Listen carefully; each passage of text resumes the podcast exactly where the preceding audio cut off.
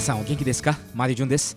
Eu sou MJ e estamos de volta com o podcast Plus 81, Código de Área do Japão, um podcast a serviço do intercâmbio Brasil-Japão, com convidados e temas que fazem a conexão entre os dois países. Mensalmente trazemos um episódio muito especial com pautas relevantes à cultura e história, com base na minha carreira como produtor de TV, documentarista e repórter do clássico programa Imagens do Japão na televisão brasileira. O Plus 81 é um podcast produzido pela MJ Podcasts Comunicações, que produz também o programa Aeroporto de Hakodate, seleção musical elaborada ao norte do Japão na Rádio Capital FM 105.9 da cidade de Bastos e toda a região, com a diva da coletividade nipo-brasileira e do intercâmbio Brasil-Japão, a cantora e apresentadora Rosa Miyake. Aliás, o Plus 81, código de área do Japão, está disponível no www.plus81.com.br e também no Spotify, que é a nossa grande audiência, Apple Podcasts, Google Podcasts, Castbox, Pocket Casts, Deezer e outros agregadores de podcasts. Você digita Plus 81 e rapidamente você vai identificar o nosso logo bacana, que é um amplificador fazendo alusão ao número 81, porque 81 é o código de área do Japão. E graças a este podcast, que começou com um boletim em 2015, no programa Você é Curioso, com Marcelo Duarte e Silvânia Alves na Rádio Bandeirantes, estamos atendendo o mercado, produzindo podcasts como ISTS, podcasts sobre segurança de informação, com os especialistas William Caprino, Luiz Eduardo e Nelson Murilo.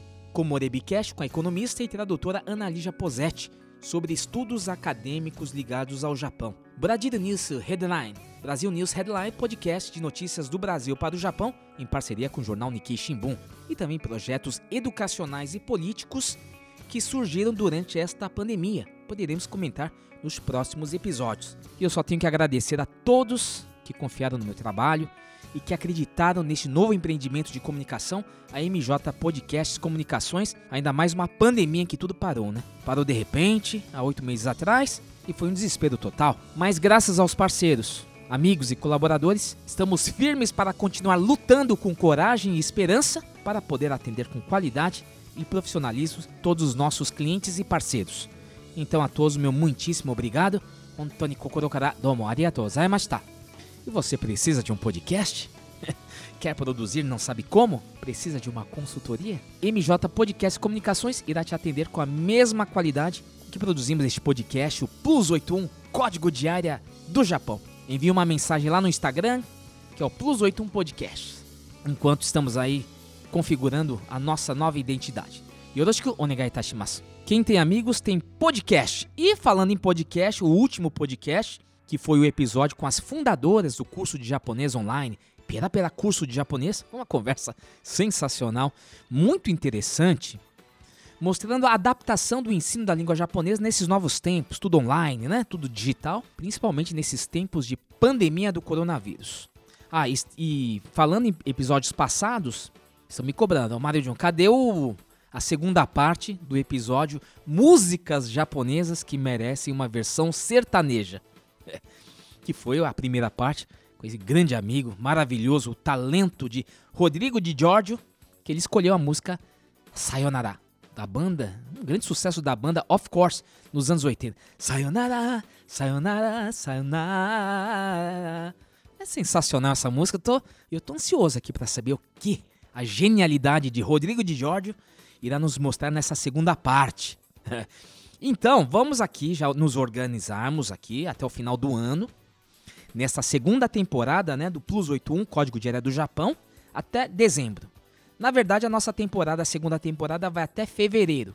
Mas vamos daí já antecipar os temas, né? Para que você tenha já esse programa aí até o final do ano, para o Natal.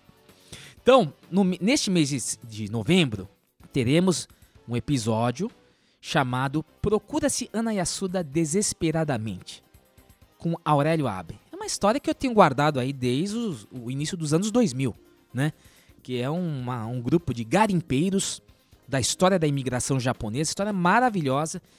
Foram três pessoas que se engajaram em buscar objetos, documentos ligados à história da imigração japonesa e que eles colaboraram com muito empenho na, na reforma do nono andar do, do, museu, do Museu Histórico da Imigração Japonesa, na época na gestão da professora Célia Abeoi. Foi uma história maravilhosa. Estaremos aí trazendo à tona esse, esses bastidores, né? Dessas pessoas que não apareceram, que têm que ser reconhecidas neste momento e principalmente neste podcast, o Plus 81, Código de Área do Japão. E em dezembro, finalmente, a segunda parte do episódio Músicas Japonesas que merece uma versão japonesa com esse grande e querido Rodrigo de Giorgio, bem no começo de dezembro. E depois, no mesmo mês, a gente fazer aquela confraternização, né? Aquele momento natalino, dia 25 de dezembro. Comeu tudo, tomou todas, ei, já não quer conversar com ninguém. Põe o fone de ouvido e escute este episódio sensacional que chama-se William, meu cyber primo. Com quem? Com meu primo querido, William Caprino, um dos hosts do podcast sobre segurança de informação e STS são os principais veículos da segurança de informação do Brasil e que é produzido pela MJ Podcast Comunicações. E, aliás, graças ao William Caprino, que hoje eu estou produzindo o Plus 81 Código Diário do Japão. A culpa é dele. é sensacional, porque ele é meu ídolo, ele deve estar escutando. Então eu imito ele. Ele começou a fazer o podcast dele em 2006, ele é um dos pioneiros do podcast. Falei, eu também quero. E eu fiz aqui o Plus 81 Código Diário do Japão e fazendo uma, um justo reconhecimento, né? dia 25 de dezembro, um podcast mais do que especial, um podcast pessoal com esse meu querido primo. Vai falar muita coisa interessante, viu? Vai, ele vai mostrar o olhar dele sobre o Japão, da cultura japonesa, como você nunca viu. William, meu cyber primo, dia 25 de dezembro, aqui no Plus 81, Código de Era do Japão. E hoje temos um episódio do mês de outubro, já avançou, né? Um dia aqui já em novembro. É um episódio maravilhoso emocionante, também pessoal, porque é com um grande amigo, um querido amigo, renomado fotógrafo, retratista das grandes celebridades e autoridades do Brasil, Márcio Scavone, que em 2008, no ano das comemorações, os 100 anos da imigração japonesa no Brasil, lançou uma obra histórica. É uma obra belíssima, de fotografias, mas é uma obra histórica. Chama-se Viagem à Liberdade, em busca da alma japonesa de um bairro um livro de fotografias produzidas durante 100 dias do outono do ano de 2007 e lançado em 2008. Eu tive orgulho de participar dessa obra e como ele, ele cita né, no meio da, da conversa, fui como embaixador do bairro da Liberdade, porque eu amo o bairro da Liberdade, estou situado no bairro da Liberdade. Historicamente, minha família desempenha um papel muito importante aqui do bairro da Liberdade e 12 anos depois nos reunimos para uma conversa deliciosa para refletir sobre o legado da obra de Márcio Scavone na história da imigração japonesa no Brasil. Então fique conosco até o final. Yoroshiku onegai. Também desejo uma boa viagem ao tempo.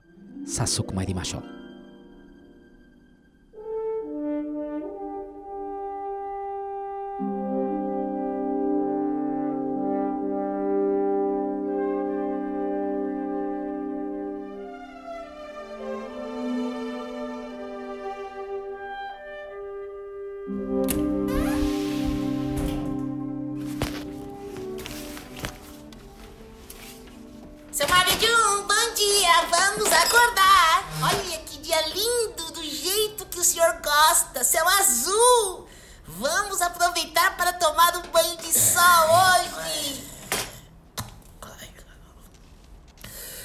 Outono, dona Nancy? Sim, o senhor sempre espera por esta época. Seu Mário, como era aquela música que fala do outono, que o senhor sempre fala, que canta, acho tão bonita. De novo essa história, dona Nancy. Eu sempre vejo o senhor escutando essa música. É sim, é uma música. Vou, vou falar um trecho pra senhora.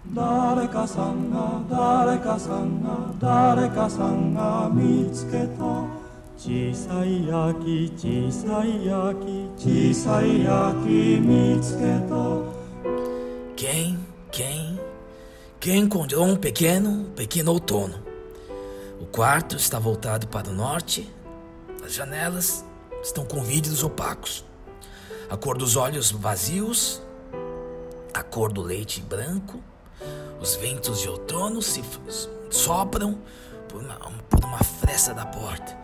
Quem encontrou, quem encontrou um pequeno outono. É bonito, né? É lindo, é lindo, seu Mário. E aquele seu amigo fotógrafo do outono? O senhor sempre fala dele nesta época. Como ele se chamava mesmo? Fotógrafo?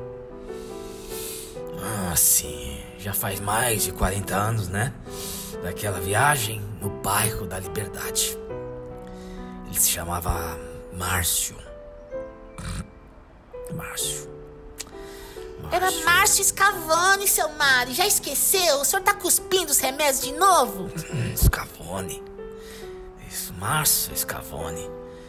Grande fotógrafo, escritor. É o meu amigo do outono de 2008, dona Nancy. Eu vou te contar uma história. Que até virou livro na época. Lá vem história, né, seu Mário? Mas antes tome o seu comprimido. Enquanto eu pego o seu casaco. Tá muito frio lá fora. Ah, daqui. Tá, daqui. Oh, seu Mário, cuspiu de novo o remédio? Nancy. Antes que eu me esqueça. Vai. Não. Use fones de ouvidos. Pra escutar essa linda história.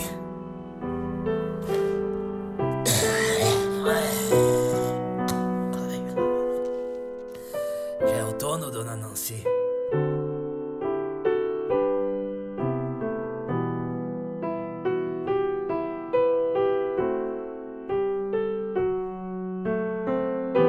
Plus 8は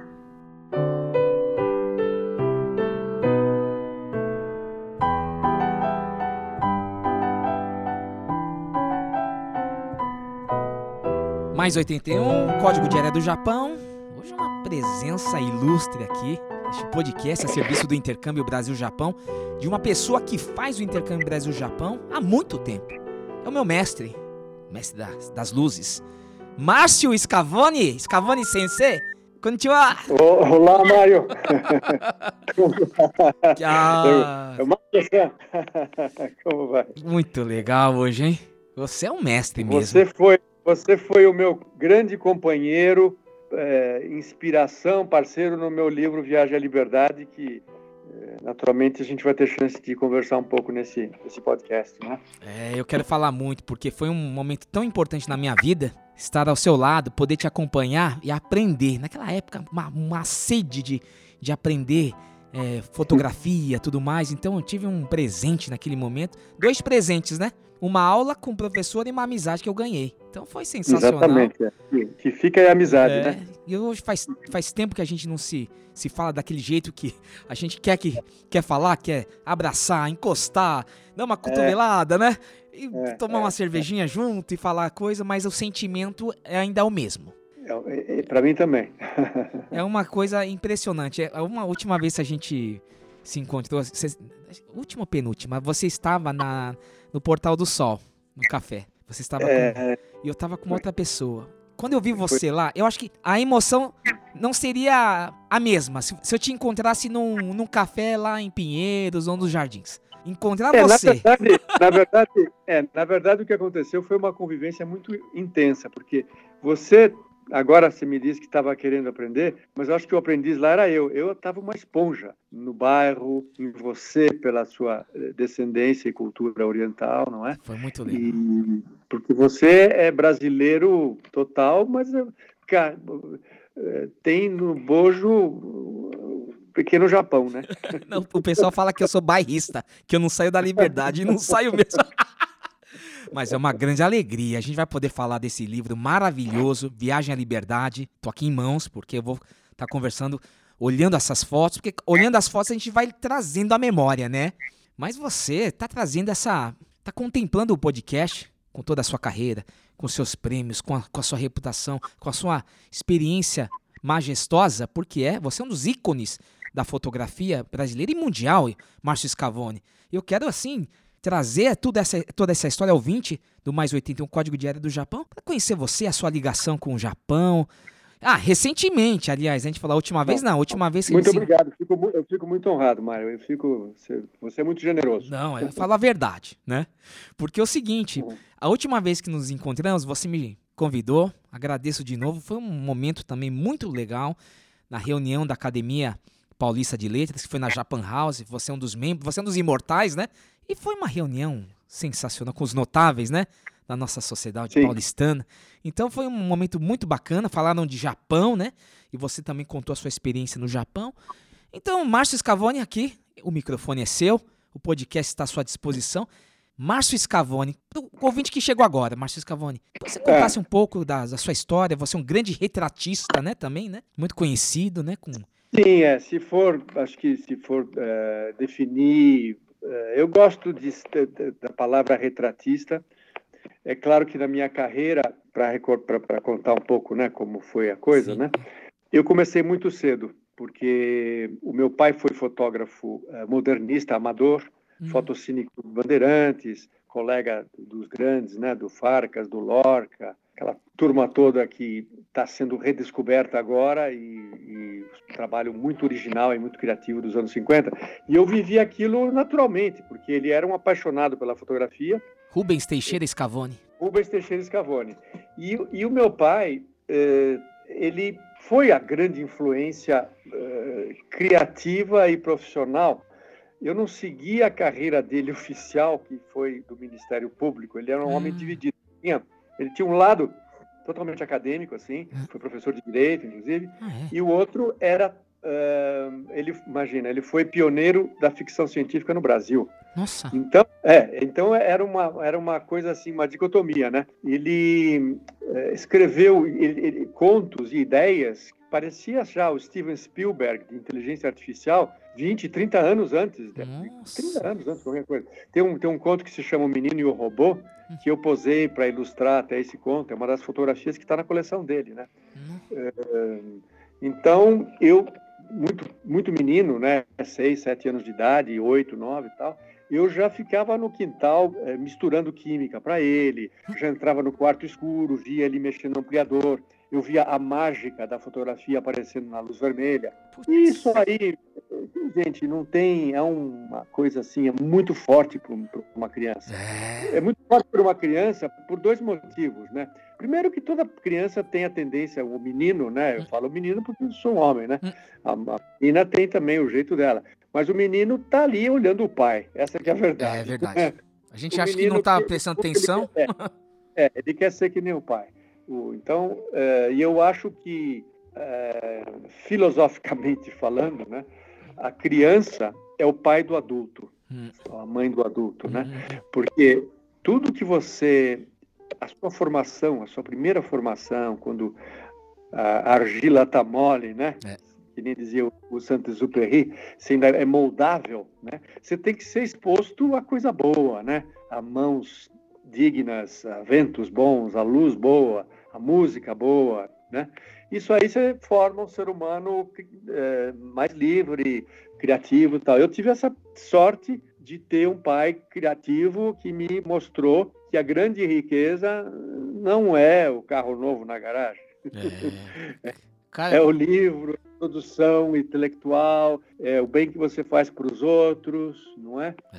Então, é, para dizer, estou dizendo tudo isso, que pela mão dele eu descobri, tive o primeiro contato com a fotografia. Depois. Desculpa, só fazer um comentário aqui. Como você fala é. bonito, hein? Uma poesia. E você me é. levou na sua infância, porque uma coisa, Scavani, eu vou falar uma coisa. Que maravilhoso é. ter um pai que tem um laboratório. Isso muda todo o conceito da nossa vida, é, né? Não é uma sala, uma cozinha e um quarto, né? Porque a gente, a gente não tinha um laboratório instalado, porque a casa não era grande, né? Uma casa na Vila Mariana, cada um, eu dormia com a minha irmã, depois tinha um quarto do escritório dele é. e o quarto da minha mãe, né? E, e, o, e, o, laboratório é mais mágico ainda. Era no banheiro. Ah, o banheiro acontecia? Senhora. Na banheira, ele punha uma tábua uh, uh. e ficava a parte molhada do laboratório, onde tinha os reveladores, o, o revelador, o fixador e o, e o, interruptor, né? Que é o passe. E o ampliador, acho que botava em cima do bidê, não sei. Nossa, que legal. Numa banqueta. Então, e aí a gente, tudo aquilo, agora, agora tem que apaga todas as luzes da casa, não pode entrar pela fresta, não sei o quê. A outra rotina da casa, né? É, muito... é, exatamente. Então eu ficava esperando o sábado para fazer mágica com ele. Putz, você sabe que você falou esse do seu pai? do, do da ficção científica, eu tenho forma, essa formação, meu pai também gostava. Eu, o livro de cabeceira Nossa. dele era do 2001. Ele tinha acho que uns dois, O- três o- livros. Sim, como Arthur é C. Clarke. O Arthur C. Clarke, exatamente. Eu O tenho- pai, os dois ídolos dele eram o Arthur Clarke, três. É. Ray Bradbury, Putz. Arthur Clarke e o Isaac Asimov. Asimov, lógico. Você é igualzinho em casa. Igualzinho. É. Eu tenho até acho o disco, Ray meu pai tem o Bradbury- disco. Tenho guardado o disco É, né? vinil do 2001. Ah, é uma, não, eu fui assistir o filme em 2001 com meu pai. Aí eu já Ah, tinha é? uns 17. É, no cinema. Nossa. E ele levou, ele levou uma máquina fotográfica e fotografou ela. Ah, é sensacional, seu Rubens. É muito sensacional isso. É muito sensacional. Ai, ele que lindo. o iPhone. Mas é muito gostoso lembrar disso, hein? Mas é muito essa coisa toda dessa influência, dessa marca mesmo, né? Como você falou, usou uma expressão já no começo. A gente é uma esponja, né? É uma esponja, é uma esponja. Mas aí, continuando a história, né? Quando eu tinha 16 anos, que eu estava no colegial, eh, tinha meu, minha, minha- minha- meu colégio, né? Eles pediam para você ter uma experiência eh, profissional. Era muito boa a escola estadual, eh, vocacional, uma experiência incrível que, infelizmente, não existe mais no Brasil. Bom, e aí eu pensei, fotografia, né? E o meu pai era amigo do Marcel Giró, um dos maiores Uhum. fotógrafos de, de publicidade e criativos também, porque agora também a obra dele está sendo redescoberta na Europa. Ele era eh, catalão Uhum. e ele tinha um estúdio incrível na República do Líbano, né? Ah, o Giró. E o Giró, o Giró. Nossa. E aí eu fui assistente do Giró e quando eu tinha 16. E isso aí, cara, aí pronto, né? porque aí era profissional. Aí eu comecei a entender o que, que era um amador e o que, que era um profissional. Aí eu falei, bom, já entendi. Eu vou ser um fotógrafo profissional. Certo. E aí eh, coincidiu com o lançamento de um filme chamado Blow Up. Eu, eu sei qual que é. Maravilhoso. Sometimes, reality is the strangest fantasy of all. Esse filme é sobre um fotógrafo de moda inglês É. em Londres, que guia conversível, que tem mulheres lindas, que já tem, já tem um rádio quase com um, telefone celular, um estúdio. E eu falei, nossa, eu quero ser isso na vida. Blow Up is the most critically acclaimed film of the year and winner of two. E aí, é, quando eu terminei o, o colegial tal, eu convenci o meu pai que eu precisava. A gente teve essa chance de, de me passar um ano fora estudando inglês, né? E eu fui para Londres atrás da minha, dos meus sonhos, né? Certo. No fim, a, a- coisa foi andando, eh, teve uma volta para o Brasil, que eu estu- entrei na faculdade, mas eu já batia no teto aqui, porque eu já falava inglês, eu já era fotógrafo, eh, já era casado, já tinha o James, meu filho mais Certo. velho. Tudo- Isso tudo tinha 21 anos. Nossa senhora. E aí coincidiu que a minha, a minha primeira mulher ah, é inglesa, então tivemos a facilidade de voltar para a Inglaterra. Eu fiz um, um exame na melhor faculdade de fotografia do momento, lá em Londres, eu entrei e eu fiz faculdade lá fora. Então, é, essa foi a minha formação, fotógrafo profissional. Né? Sim. E eh, a gente tem que imaginar um tempo, eh, estamos nos anos 70, né? Certo. Um tempo que, obviamente, não só não tinha internet, como para falar com a mãe, com o pai ou com alguém, você falava no máximo uma vez, uma vez por semana e três minutos no máximo. Verdade, hein? Era caro. Caríssimo. Você ficava isolado, né? É. Da mesma forma que você ficava isolado, o Brasil era muito isolado do mundo. Muito isolado. Era fechado para importação de equipamento. Verdade. Passava um- aquela época de ditadura, né? É, é, é, é. 90 milhões em ação, pra frente Brasil, no meu coração. Então, eu, quando eu morei lá na Inglaterra, todos esses anos, eh, com a família inglesa, né? Porque era, um- eu me atirei, né? Eu ficava pensando que eu ia virar inglês mesmo. né? Você ficou quanto tempo lá, Escavão? Não, ah, na, na- no- assim, juntando tudo, acho que uns quatro anos. né? Certo. Mas a intensidade é que vale, né? Porque você é muito jovem, né? Então Sim. aquilo né, entra em você de uma maneira incrível. Muito mais do que estudar a técnica, que eu estudei e tive acesso a equipamentos que aqui no Brasil nem, nem tinham, nem poderia ter, era muito caro tal. Foi, para mim, foi a cultura. Né? Hum. Foi o banho de, da cultura europeia, né, Mário? é. Né? Então, da- do respeito à arte, do respeito à liberdade que a gente não tinha, não é? É, exatamente. Então, Puxa vida. eh, Scavone, você pegou os Beatles. não, não peguei porque os Beatles se dissolveram em 69. A primeira vez que eu pus o pezinho na Europa era em 1970. Ah, é? Foi só um mês, assim, de viagem de prêmio, assim. né? Ah, entendi. Depois, quando eu fui morar, era 72. Os Beatles, eles se, se separaram em 69. né? Puxa vida, hein? É, mas era na esteira, né? O começo dos anos 70 era anos 60. Já ainda tinha o cheiro. Uma década só começa dois, três anos depois que ela oficialmente né, começou. Como um século só começa, eu acho, Hum. 15, 20 anos dentro do século. Por exemplo, É. agora, depois da pandemia, É.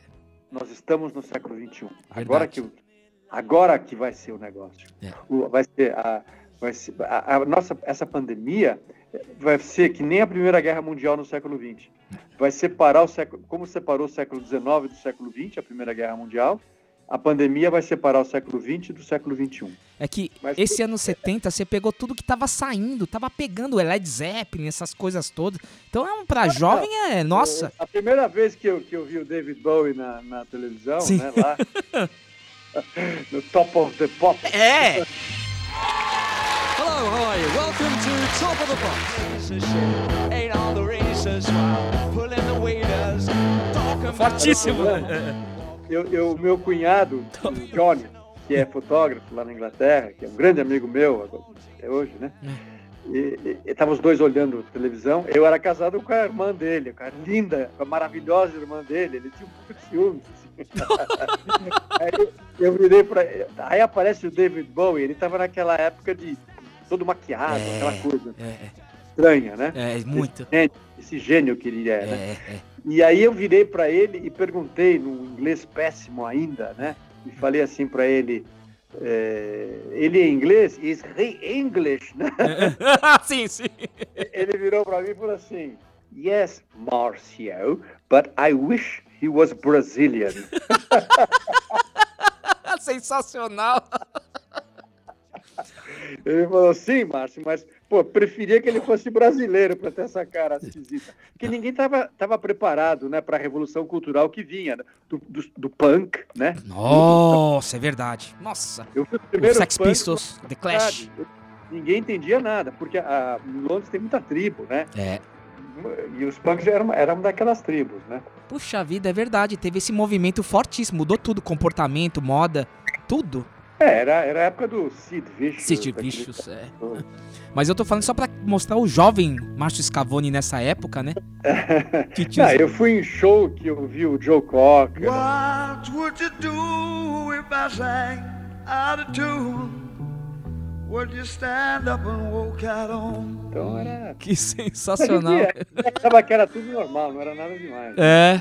Isso era bom. I will try not to sing out of key. Yeah. Oh, baby, how you All I need is my brother.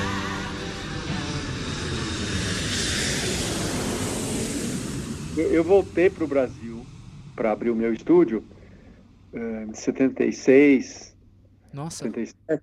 É. Com equipamento já profissional, uma Hasselblad, uma Nossa. a máquina, É. melhor máquina do mundo, né? É, é, é. a gente chama de médio formato, filme ainda, e a, maca, e a máquina de estúdio, que era uma Sinar, com S, Sinar, que é suíça, que também era a melhor máquina do mundo para chapas, né? Assim. E isso, isso me credenciava para fotografar produto, né? Fazer Hum. arquitetura, fazer... eh, então, o começo da, da minha carreira profissional foi muito fotografar mais coisa do que gente. Certo. Você tá falando umas coisas que tá mexendo com a minha memória. Quando você falou do Brasil daquela época dos anos 70, época do Sim. Geisel, né? Aquela coisa toda. E atenção, senhoras e senhores, vai falar o presidente Ernesto Geisel. Brasileiros, uma mensagem cálida de gratidão e de esperança. Eu fechei os olhos, eu, eu sabe o que, que veio à memória assim? Uma coisa, veio a 23 de maio com Landau, com aqueles carros que porque era só os É. nas- era isso. É, é. Não tinha esses carros importados como a gente acha que é no comum, nem se fala carros importados, né? Olha, se eu- quando a gente viu um Mercedes, porque eu não sei como é que o pessoal trazia os Mercedes aqui, quando você viu o Era a Mercedes, chapa do Paraguai. Era a chapa do Paraguai, Mário. ah, Entrava tudo pelo Paraguai. a, a gente chegava a seguir meus primos, aí chegava a seguir os- o, o Mercedes só pra ficar vendo. Olha o Mercedes, era, era uma, uma raridade assim. no- Exatamente. A inflação vai subindo, subindo. Mas você pode trazer de volta o valor do seu dinheiro. É só investir no Fusca. Então você tava falando que você tava film- é, fotografando mais coisas do que pessoas, né? É, eu, no começo da minha carreira, nos anos 80, onde quando eu realmente eh, estabeleci o meu nome, minha reputação como fotógrafo de publicidade, porque eu vim com um gás de ser que nem o Giró, um dos maiores fotógrafos de publicidade do Brasil. Era, a- a- a- hoje em dia ninguém entende o que, que era isso, porque, desculpe, ficou muito avacalhado. Mas Tipo, vamos falar época- pro, pro nosso ouvinte, é o Photoshop que é, quebrou tudo, né? Vamos falar. Quebrou tudo. É, naquela época, pô, um fotógrafo de publicidade era um cara que, porra, ele botava um terno para ir na agência de para ver um cliente. Ele fazia coisas, manobras técnicas e resultados perfeitos que pouquíssimos sabiam fazer. Então era uma profissão muito rentável, muito respeitada, não é? Você era um solucionador de problemas visuais. É. Então era um negócio incrível. Então, essa onda toda que foi, eu peguei o auge dessa, desse- dessa onda até o fim do século XX, digamos, né? Mais à tarde, milhares de pessoas vieram ao centro de São Paulo para, na Praça da Sé, se reunir num comício que pediu eleições diretas para presidente. É, nos anos 80, eu, durante nos 12 anos, eu fiz meu nome sólido, porque ele é a, a- publicidade é anônima, né, Mário? Você não assina a foto. Então, por ser criado mais devagarinho, ele fica mais sólido. né? E quando as pessoas ouvem falar de você, já fala, bom, ah, entendi. E, e tinha menos gente também, menos, menos estúdios, tal. Então você estava em todas as concorrências, em todas as jogadas, né? E eu fotografava de tudo, de carro para comida, de comida a, a mulher e, e um pouco de fotografia de, de clientes com moda, Ah, eh, tudo, tudo que você pode imaginar, né? E eh, still life, né, que a gente chama, que é objeto, garrafa, copo de whisky, né? Então no estúdio tinham cubos de gelo de acrílico de todos os tamanhos, né? Olha. Copo de uísque. A gente tinha tudo, né? Usava muito mock-up, né? Que são pequenas maquetes para fazer as fotos, né? Verdade. Só, É. Scavone, só uma, um ponto, uma coisa, quando você fala de, naquele momento, você estava atendendo as grandes agências, as, fazendo, aparecendo em grandes revistas, né, que circulavam aqui no Brasil, né? Era Sim, esse sim. a, a janela, né, do, do que você estava falando, sim. né? É, eu. é, olha, eu ganhei prêmios, né? Tem, tem um, tem um, um trabalho, inclusive, que agora o, o diretor de arte, o criador, que é o Jarbas Agnelli, ele acabou de render isso em, em alta resolução. É um filme que foi o lançamento da revista Época, que ele fez um filme inteiro com fotografias paradas. Nossa. Viu? Não, não, e ele não. comprou as fotos, metade para mim, metade para o Miro, que é um colega, né? É, e esse, esse filme, que, que é a criação assinada pelo Washington Oliveto e ele, ganhou o Grand Prix em Cannes, que é um que eles acho que nem dão todo ano. É uma coisa absurda. né? Esse, esse Jarbas aí aí não fez um negócio do passarinho? Exatamente, exatamente. Esse cara é um gênio. Ele é um gênio e eu acho que ele é uma boa pessoa para você conversar também. Ele é um gênio. que Ele mudou, ele mudou tudo também, viu? Só pra fazer um adendo. Ele, mudou. Ele é, um- ele é. é um parceiraço meu. E ele fez um filme maravilhoso. Se alguém quiser assistir no YouTube, Sim. eh, tá lá. Que é o Márcio Scavone, eh, Luz Invisível, que é o nome do meu livro de retratos. Ah. Ali tem esse, esse, ele fez uma, é, ele fez uma, um, ele pe- ele pegou o texto, eh, eu- a gente pegou o Paulo Otran, o grande ator, Nossa. leu leu o texto do, do Luiz Fernando Veríssimo, que está no livro. É esta: Ideia para uma história. Aparece um homem numa cidade oferecendo-se para fotografar as pessoas. Diz que não cobra nada por isto. Fotografa-as na rua e no seu estúdio. Faz retratos individuais, casais, famílias, grupos. Todos aceitam seu convite para posar, já que é de graça. O Jarbas compôs uma música, uma trilha maravilhosa e editou com as minhas fotografias. Esse filme realmente é, vale a pena assistir, né? Que coisa. Já é uma dica, né? Já estamos dando dica aqui. É, é só colocar lá o meu nome e Luz Invisível. Tá aí tá, tá lá, né? Eu vou botar todos no feed, viu? Todas as referências ah, que você tá, tá falando. Aí fica fácil pro pessoal. Ótimo. Que Ótimo. coisa sensacional, Scavone. Teve uma, uma, um outro divisor de águas e eh, de novo teve a ver com a política no Brasil. O Brasil está sempre passando a rasteira na gente, pro, pro bem ou pro mal, né? Acho que o segredo, a sabedoria da vida é quando a gente se depara com um revés que nem esse da pandemia, não é? é a gente usar essa força que vem na nossa direção, que nem a luta marcial, né, Mário? Hum. Você puxa ela e ela você usa que nem um estilingue. Sou eu, é isso. É. Para ir onde você quer ir, né? É, é. Que nem as naves espaciais que usam a gravidade de um planetão aí para ir Exato. atrás do planetinha. É, é. é. Então, quando o Collor, você falou em carro, a única coisa boa que o Collor falou Nossa. é dirigir a carroça, lembra? E aí ele falou que os nossos carros eram carroças. É, lembro, lembro. E aí, mas o Collor que fez aquela sacanagem toda de, de, de confisco.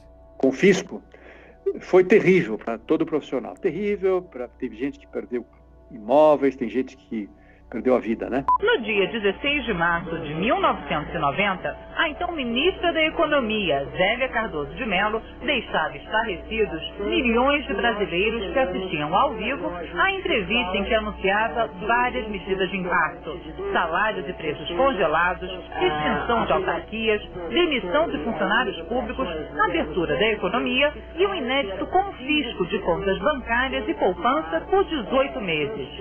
Quem tem no depósito depósito à vista, quem tinha ontem no depósito à vista 50 mil cruzados, pode ir ao banco segunda-feira e sacar, se quiser, 50 mil cruzeiros. Né? ou quem tinha isso no overnight. O que excede isso, a parte excedente a esses 50 mil, fica depositada no banco, junto ao Banco Central, sob a titularidade da pessoa física ou pessoa jurídica, em forma de cruzados novos. Então, parou todo o trabalho, não sei o quê, eu de novo voltei para a Inglaterra.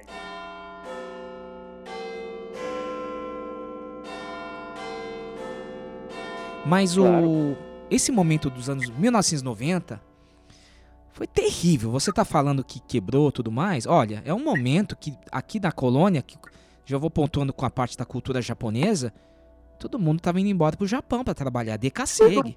É, eu, eu tinha um assistente uh, Nisei, ele, ele voltou pro Japão. É mesmo? Eu fui pra Inglaterra, ele foi pro Japão. Puxa vida, então, hein? exatamente, é. É, foi esse momento. Aí você volta. Bom, você volta pra tua casa, né? É, eu, eu fui, eu fui. É, é, você quer que eu conte essa história? Ah, eu gostaria, né?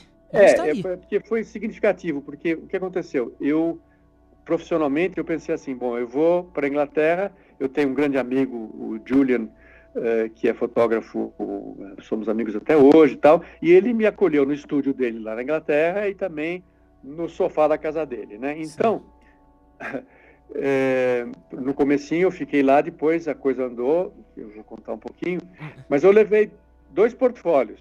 Eu levei uma pasta de gente e uma pasta de fotografia de coisas, de still life.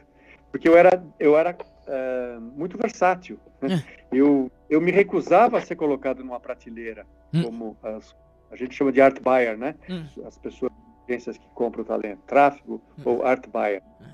Então, eu falei, não, eu manda aí que a gente faz. Mas aí veio, eu estava com, sei lá, 37, 38 anos, e é, foi, foi amadurecer. Aí eu fui para a Inglaterra, é, eu fui atrás de uma, de uma agent, né, uma agente, certo. um agente, foi uma, uma mulher, uma nova iorquina competentíssima, né? ela falou assim, olha, ela olhou as duas pastas e falou, olha, é, aqui você, aqui na Inglaterra, aqui você fotografa gente, porque ela gosta também do trocadilho. Here you shoot people, né? Você atira gente. Atirar, chute. Certo. Você mata. Eu, porque, é, é, fez sentido, porque é. para fotografar coisa, a Inglaterra, primeiro, que é o berço do, do still life. As pessoas são extremamente bem equipadas e, e, competentes. E um fotógrafo de natureza morta, ele precisa de um estúdio. Né? Still life. Still é, life. precisa de um monte de, de, de, de equipamento.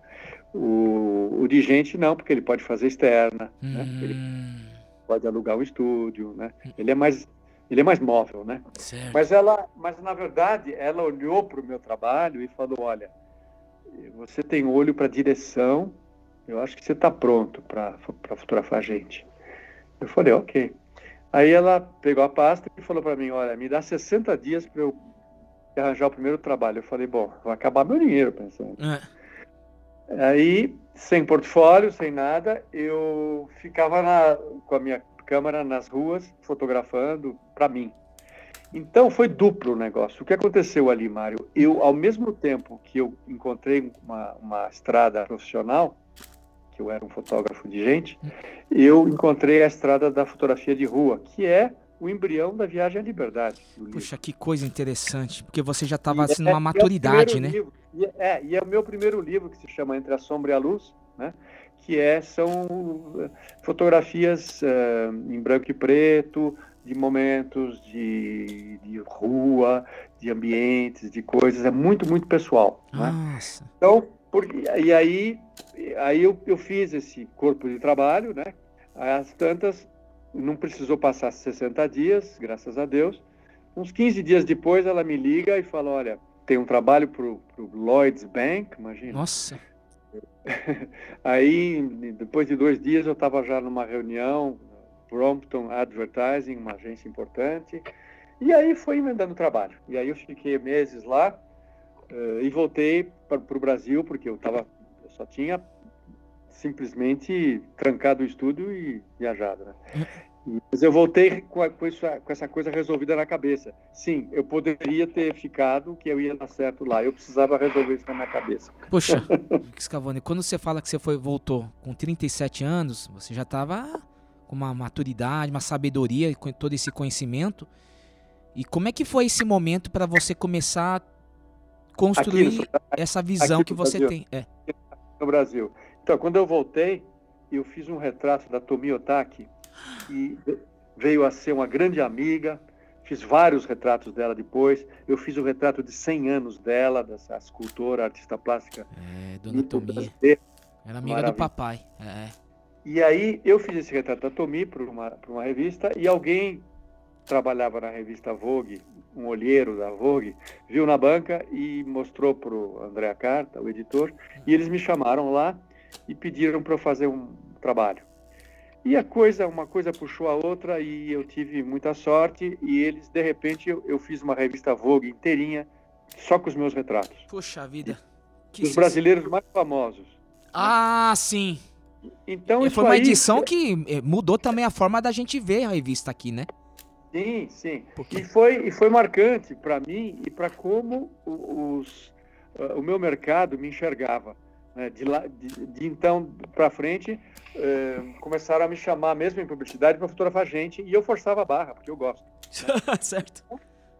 Então eu, eu, eh, eu sempre achei que o sucesso seria, eh, profissional seria eu estar fotografando comercialmente, mas produzindo trabalhos que tivessem a minha impressão digital, né, a minha cara, né, a minha assinatura visual. E foi fui andando nessa direção, tentando fazer isso, né? Isso foi uma, uma isso você mudou o Brasil, né? A forma da fotografia nesse momento, né? É, é, a gente fazia muita coisa, é, o extinto Banco Real fazia todas as campanhas eram baseadas nas pessoas e na vida real e que elas faziam. Tinha um negócio que chamava Talentos da Maturidade. Eu lembro. Eles é, então, eu fotografava as pessoas mais velhas lá pelo Brasil, tal, ah, a é? casa delas, elas. E era um, cada anúncio era um ensaio. Era, era muito bonito. Era, era uma coisa marcante mesmo. Né? Sensacional né? para a gente estar tá entrando nesse momento dessa, do seu, da sua alma.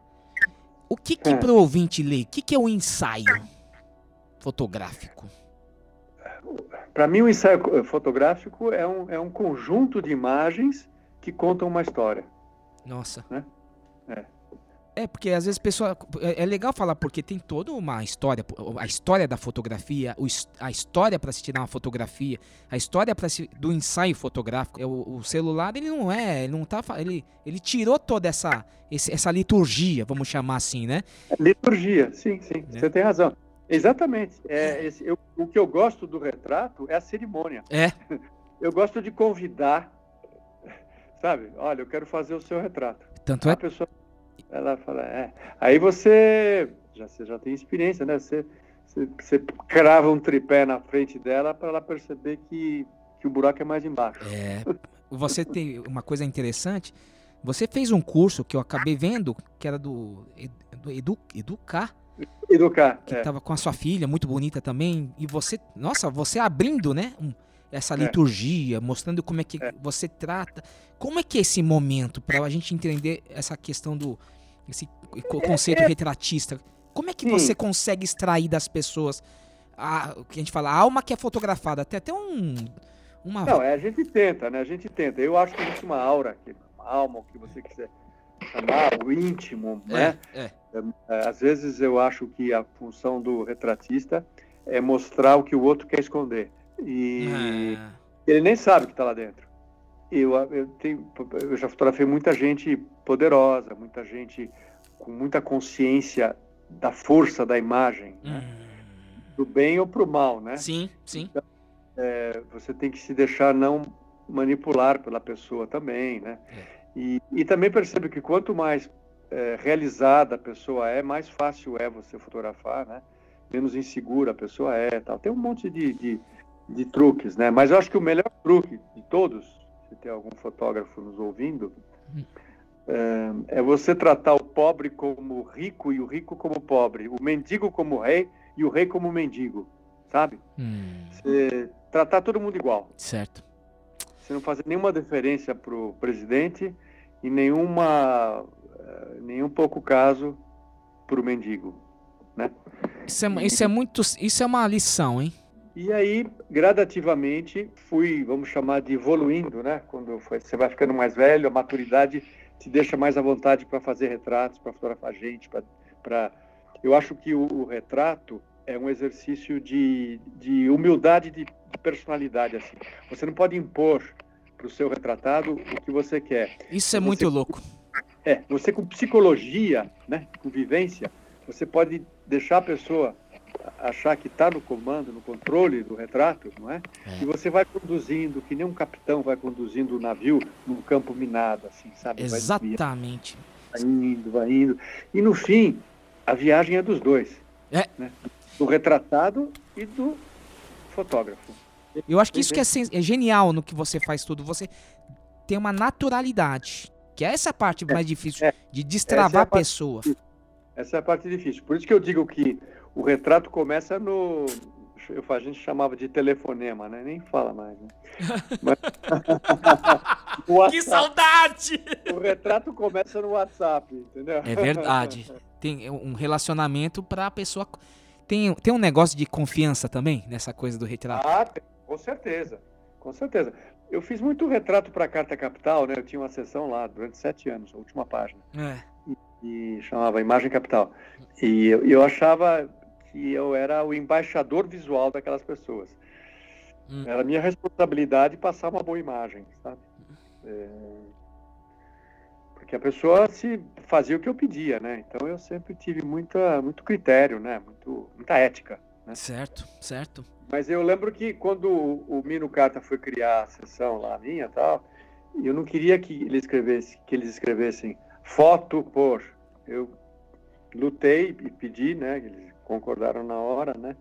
De que escrevesse retrato por Márcio Scavone, entendeu? E ninguém, nenhuma revista dava isso. Isso eu tenho certeza absoluta. E agora todo mundo né, entendeu, né?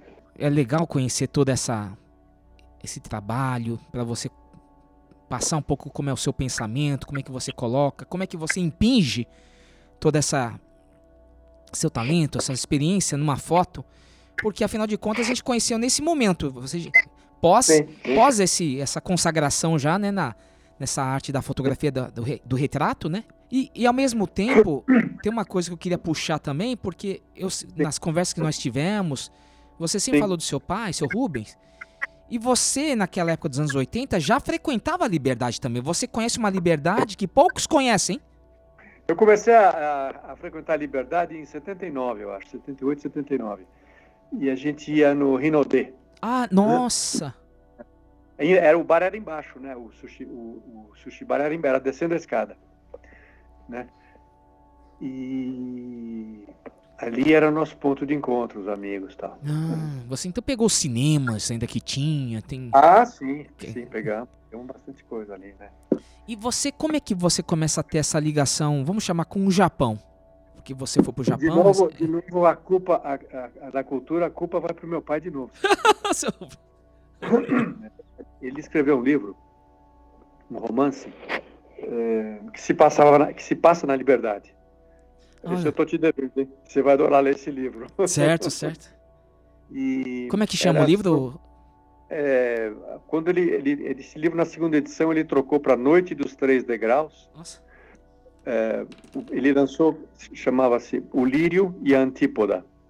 Eu acho que ele mirou no Crisântemo e a Espada. Espada, da Ruth É. Benedict. É. Exatamente, ó, porque ele escreveu é, o lírio, que era a, a- a- imagem do homem para ele nesse, Hum. nesse- nessa história, eu acho, e a Antípoda era ela que tinha nascido no Japão, do outro lado do mundo. Certo, certo. Então, é um, é um romance de um, de um homem de meia idade por uma japonesa do bairro. É muito bonito e é trágico porque ele tem a ver com Hiroshima. Ah, é? É, ela chama-se Shiroma, É.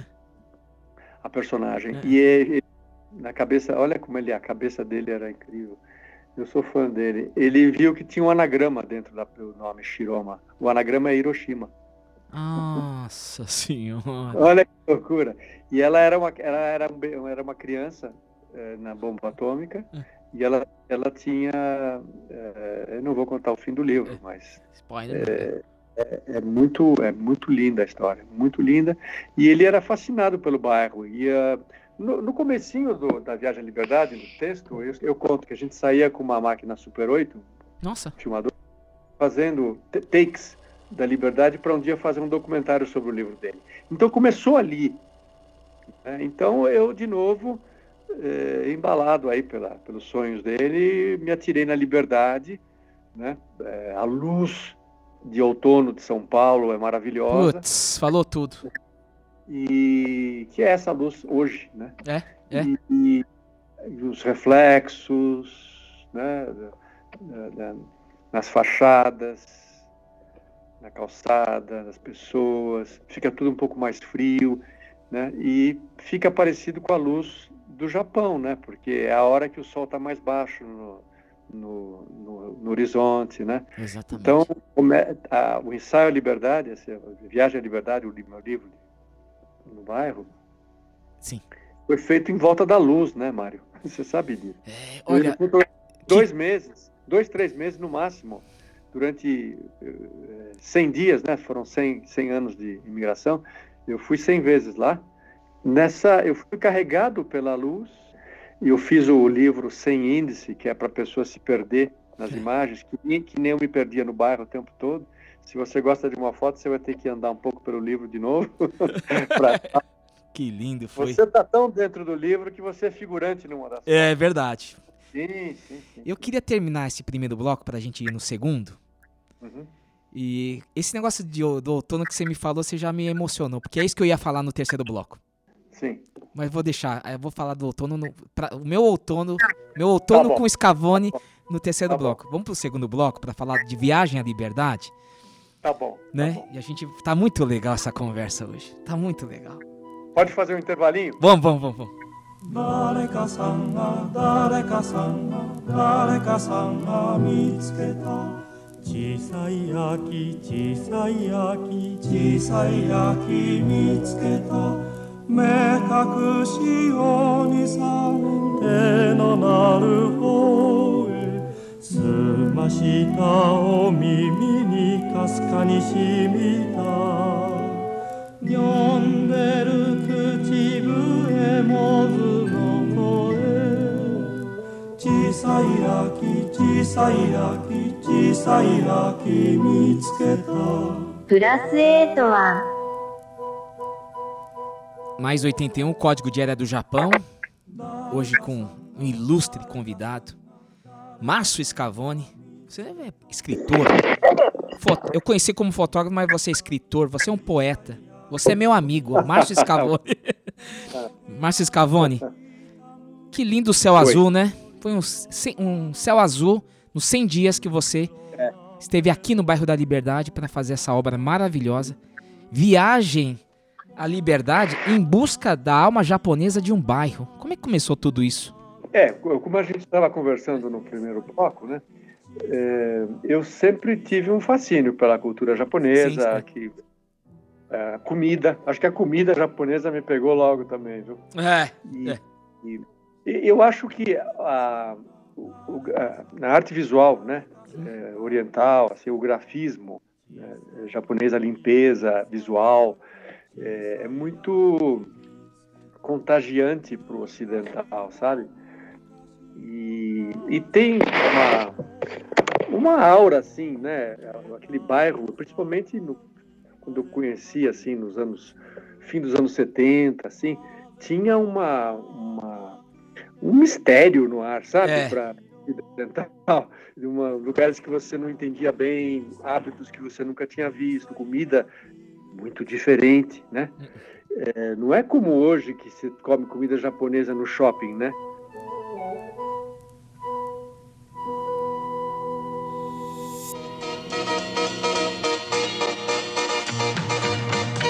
Existe em São Paulo um lugar que é como se fosse um pedaço do Japão dentro do Brasil. O bairro da Liberdade. Aqui moram cerca de 20 mil orientais, quase todos japoneses, e o ambiente é assim por determinação da própria prefeitura, conforme decisão do secretário de Turismo em novembro de 1974. Nas lojas tudo é japonês, desde confecções até as moças com seus trajes típicos. O bairro tornou-se uma homenagem ao imigrante japonês que começou a chegar ao Brasil no princípio de 1908, com a vinda do vapor Caçado Maru, que aportou em Santos com 165 famílias. Quando eh, eu, eu tinha, eu tenho um cliente, eu tinha naquela época um cliente assíduo que era Mitsubishi. Ah, sim. E, e foi um atrativo também porque esse, esse livro eles apoiaram, né, para a gente fazer, inclusive, né? Então, era uma celebração da cultura japonesa, eh, no que a gente tem orgulho de dizer, a maior cidade japonesa fora do Japão, É, né? é. É, o, é São Paulo, né? É. E, então, começou com uma vontade de contar uma história mesmo, né? Da cultura japonesa na minha cidade, né? Inclusive, o, o livro é, tem, um- tem, um, tem um segredinho, né? É. E eu, eu abro esse livro com um, um haikai, né? um pequeno verso, né?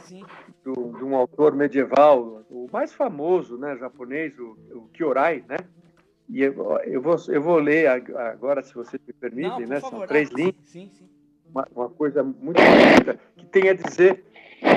Porque para mim era eh, eu para eu poder extrair da liberdade as imagens que eu queria, eu tinha que me sentir um estrangeiro, um viajante dentro da minha cidade, porque eu nasci em São Paulo, né? É. E o bairro, o bairro, o meu estúdio na Vila Mariana, eu vinha ali pela aclimação, tal, e eu gostava de dizer que eu chegava na liberdade pela porta dos fundos, né? Então, o, o, o Haikai, ele vai assim, ó. Mesmo na minha cidade, agora adormeço, como um viajante. É muito bonito, né? Kyorai viveu no século 1651, 1704, né? Então, é, eu, eu acho que isso diz da necessidade que o artista sente de ter uma experiência com o novo, mesmo que esse novo seja dentro da rotina, É. dentro da vida dele, do dia a dia. Encontrar beleza no quarto que você dorme, né? no bairro que você mora, não é? Encontrar uma pessoa diferente na pessoa que você convive todo dia, né? Reinventar a pessoa no retrato. E é difícil a gente parar, né? Pra, para fazer isso Ah, aqui nessa cidade, né? Difícil, é muito difícil. Na verdade, isso é não, é um- não um livro só de arte, é um livro de história, um livro de história da imigração japonesa, porque era justamente para o centenário da imigração japonesa no Brasil, 2008, foi o auge, né, de toda essa consagração Foi, foi, histórica. foi o né? auge. É, Foi o auge. Foi eu o auge. não teve, não tivemos mais é, livros dessa magnitude, né, com essa sensibilidade, lógico, né, sem desvalorizar. Todos são importantes, mas o seu trouxe a, a uma alma e hoje olhando aqui, estamos em 2020, aspectos, claro, a- o, o leitor vai se deliciar com os textos, com as, a arte, as fotos, mas eu, depois de 12 anos, né, a gente olhando o livro, ele tem um, um recorte histórico tão importante, porque ao analisar as fotos, como você fala, não tem índice pra gente se perder como a gente se perde nas ruas. Achei muito bacana É, é. isso, muito mesmo. É. E a gente se perde nas ruas e, e no tempo, né? É, é, outra coisa que, que, eu, assim, que me ocorreu, né, e talvez a gente tenha conversado disso na época, eu e você, é que pelo fato de que eh, os imigrantes, né, a primeira leva veio em 1908, voltando, né, temos que lembrar como é a comunicação no mundo era mais lenta, né? Se formou uma espécie de bolsão, uma cápsula do tempo na liberdade. Então as pessoas, mesmo o japonês falado na liberdade nos anos 70 e tal, eram expressões mais antigas, né? não pegava o, o- o- as gírias ou as palavras em inglês que estão usando agora muito mais, né, no Japão. Então, parece que ficou preservada o Japão antigo por mais tempo aqui do que lá, né? É. Isso é muito interessante também, né? E, e sabe outra coisa que é interessante que eu vi nas fotos, que eu não me atentei a isso? Tinha, tinha acabado de ser criada a lei da cidade limpa. Em pouco mais de 10 dias, a lei que promete mudar radicalmente o visual das ruas e avenidas de São Paulo entra em vigor. Até o dia 1 de janeiro, outdoors e vários outros tipos de comunicação visual terão que ser retirados. Exatamente. A gente pegou eh, cartazes na rua ainda lá, né? E Tem um retrato seu aqui maravilhoso, do, do Ikezaki ainda, da loja do Ikezaki. né? Isaac lá no posto, tudo, né? Quebrou, acabou, né? Com aquela, aquele tipo Tóquio, né? Que tal aquela loucura, né, Scavone? Então, mas eu acho que tinha que ser aberta uma concessão no coração da liberdade, tinha que ser que nem, sabe, Shimbuya, né? É. Né? Porque era o que dava o tchan. Tanto é que tira-se tudo, se tira toda uma beleza, né? Do, da- do bairro, tira. né? É. Os, ne- os neons, as luzes e os neons, né? E o- É, é, é, é. Agora, no, no livro Viagem à Liberdade, eu acho que tem. Você pegou toda assim a identidade do nosso bairro. Lógico, tem as coisas mais típicas, o Suzurá, né? Aquelas as luminárias que permeiam todo o bairro, que também Sim, naquela sim, época é, eu estava Sim, acompanhando. Teve uma, uma iniciativa do vereador, acho que é da Camia, de trocar as lâmpadas para economizar tudo mais. Então eu cheguei é, a filmar isso, deixar gravada essa- essas mudanças, né? É um, é um- Então, esse, esse detalhe foi terrível, porque era mais bonito quando a luz era quente, você não acha? Exatamente. Então, Exatamente. mas me falaram que foi para uma gravação de televisão aí, uma novela, alguma coisa, alguém foi lá e conseguiu trocar para Imagina, que, que, que, que, que, que pecado estético, né? É. Cometeu. Porque a luz amarela dava todo aquele clima, né? Exato. A luz branca, ela tira o mistério, né? Ela Ex- desvenda. Exatamente. Foi uma mudança radical, porque eu acho que quando É, você fala o exata- clima. Pegamos tudo isso fazendo o livro, né, Mário? É, e, e eu tenho que chamar atenção disso, porque a, fo- a fotografia, a luz, estamos falando com o Márcio Scavone aqui no Mais 81, a gente tem que, é, esse- como fala, relevar esses aspectos, né? Que, que às vezes a, a pessoa não vai entender de primeiro, mas ele tem que olhar pela luz, pelo olhar do fotógrafo, no momento histórico que a gente está falando, né? Até você faz um, um carinho pra mim, uma, uma menção tão carinhosa, embaixador, até. Você falou no Jô Soares, que você precisava de um enja- embaixador. Fiquei super feliz lá, que você falou de, de mim lá no Jô Soares aquela vez, né? Ele é fotógrafo e vem aqui falar de um livro que ilumina os lugares obscuros do bairro da Liberdade. Eu vou começar aqui com meu amigo Márcio Scavone. Vamos lá! Agora, inclusive tem, eu não sei se ainda tem, porque tinha rádio que transmitia só em japonês. Tinha, tinha televisão também, o- inclusive uma das grandes amizades que eu fiz lá, o Mário Jun, a, a mãe dele era da, da, da- da televisão. Eu sei, eu sei qual é. E ah, você precisa de um, eu chamei ele até de um embaixador lá, você precisa de alguém para te apresentar, para entrar, para você começar a fazer, tecer, né, essa... É, para Esse justamente caminho, Esse né? caminho.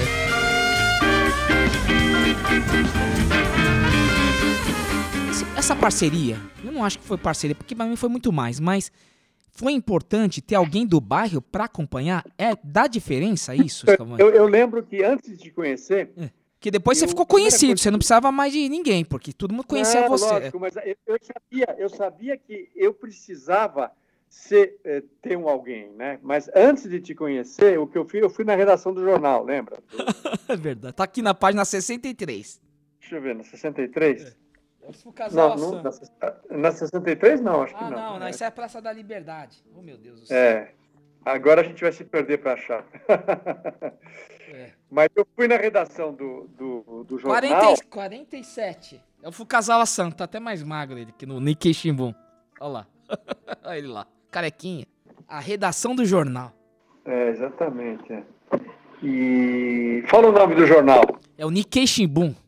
É o Nikkei Shimbun. Bom, e esse, essa bagunça organizada nessa foto, eu acho deliciosa essa foto.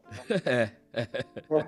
começou a me levar, começou a me levar para o Japão. E quando eu estava indo, indo embora, eu vi uma pilha, uma, uma pilha de jornais assim no canto que eu fotografei, está numa, numa dessas páginas também. Sim.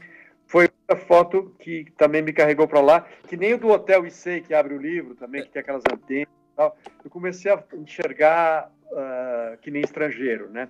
Mas eu fui lá no jornal porque eu queria contar que eu ia fazer um livro tal. Eu falei, bom, se sair no jornal, as pessoas vão ler aqui no bairro É. e, e vão, vão começar a deixar que eu fotografe, né? Sim. Mas sim. aí, aí ele fez a entrevista em português, saiu, né? Aí eu fiquei sabendo que se não sair em japonês, não saiu. Só acreditam se sair em japonês, né? é, Aí eu voltei e a gente fez outra entrevista, né? e, e que, é, e saiu em japonês, uma foto minha assim, do rosto tal, né? Aí eu lembro que eu, eu tava caminhando pela calçada um dia, isso acho que antes de te conhecer. É, e veio vindo um senhor bem japonês na minha direção. E eu estava vestido de fotógrafo, assim, com colete de propósito. Né? E veio- ele, ele veio andando na minha direção, ele levantou o dedinho assim, eu falei, "Ih, meu Deus, acho que ele vai reclamar que eu fiz a foto dele, né? Ele falou para mim, para mim foi o maior elogio durante o livro, ele falou assim, com aquele sotaque maravilhoso, ele falou, senhor fotografa, fotografa todo dia, né? Todo dia. Ah, olha só. Aí eu falei, pronto, fui aceito, entendeu? Que legal isso, hein? É, aí eu percebi que eu estava sendo reconhecido já na calçada tal. Então, isso me deu é, mais liberdade, né? É. Liberdade para fotografar. Mas quando eu fui parar no seu estúdio, É. eu, não, eu, eu fui com o senhor Sacal lá, eu não lembro. é- eu não conheci sei, eu, isso que eu queria lembrar. Quem que, quem que nos É. apresentou? Será que não foi o senhor Sacal? Eu acho que. Não, não, eu não lembro também. Nossa senhora. E, Você apareceu de moto. Todo bonitão aqui. é, tava com a Harley Davidson, né? É. Nossa, olha o Márcio Scavone. Muito eu tinha louco. uma Harley preta. Não, então, aí quando eu te conheci, eu vi que eh, você, pô, jovem, eh, a sua mãe, a, tra- a- tradição que tem do jornalismo, né, de, de, de, de De imagens do Japão, né? Aquela imagens do Rosa. Japão, de, de conhecer tudo da Rosa, eu falei, pô, vamos ver se eu consigo convencer esse menino É. Foi amor à primeira vista. Ah, né, foi, viu? Foi, foi. Uniu tudo, né?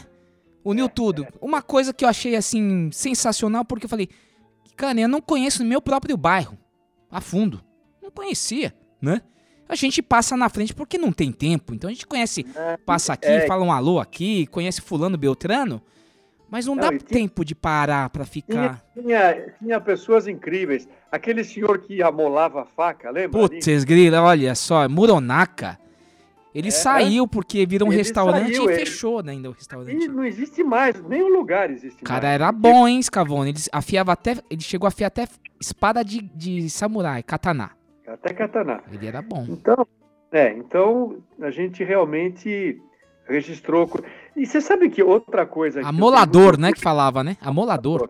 Outra coisa que, que aconteceu, que tem a ver com, com o que me perguntam, me perguntavam, às vezes, se eu ia pegar autorização de todo mundo para sair do livro. Sim. Primeiro que é muito difícil. Se você pedir a autorização antes, você perdeu a foto, né? Exato. Segundo, segundo que o livro é uma homenagem É. à, co- à colônia japonesa, é uma homenagem aos habitantes do bairro e tal, né? É, é jornalístico também, né? É jornalístico também. É, e eu, é, é, eu arrisquei, né?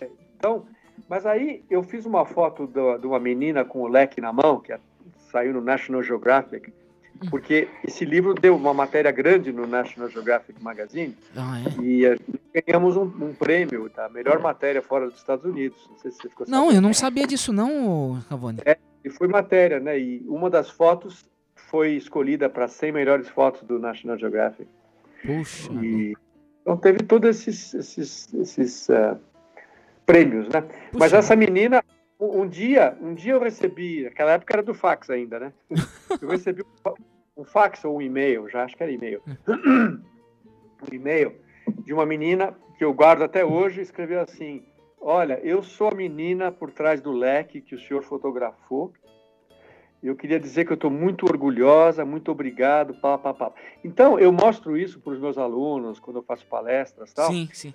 De, de que não é só briga que você compra quando você fotografa alguém sem pedir permissão. Se você fizer sua coisa direitinho, você ganha elogios, você ganha amigo. Eu- Mas eu acho que tem uma coisa muito importante, que foi sempre a sua postura de muito respeito. Scavone, eu isso eu posso dizer.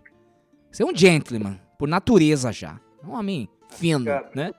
Mas é muito complicado você chegar e você fotografar as pessoas, o que, que as pessoas falam, o que, que vai ser, o que, que não vai. Até explicar, né? O que, que vai ser o negócio. Mas aos poucos você- foi conquistando as pessoas. Inclusive tem uma, uma foto aqui do daquele senhor que nem tem mais, ele que ele até morreu. Que ele consertava relógio, que você falou, Mário, o negócio É. tá complicado lembra? lá. A gente cercou, a gente É. cercou ele, né? Eu falo, mas eu quero essa foto, mas não, tudo bem, vamos lá ver.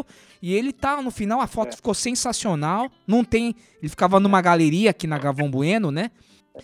E, e se- e ficou uma foto linda, maravilhosa. E no final, tantas pessoas que não estão mais aqui com a gente, que estão aqui para sempre no seu livro. Né? O senhor que é da É, capa, seu Osaka.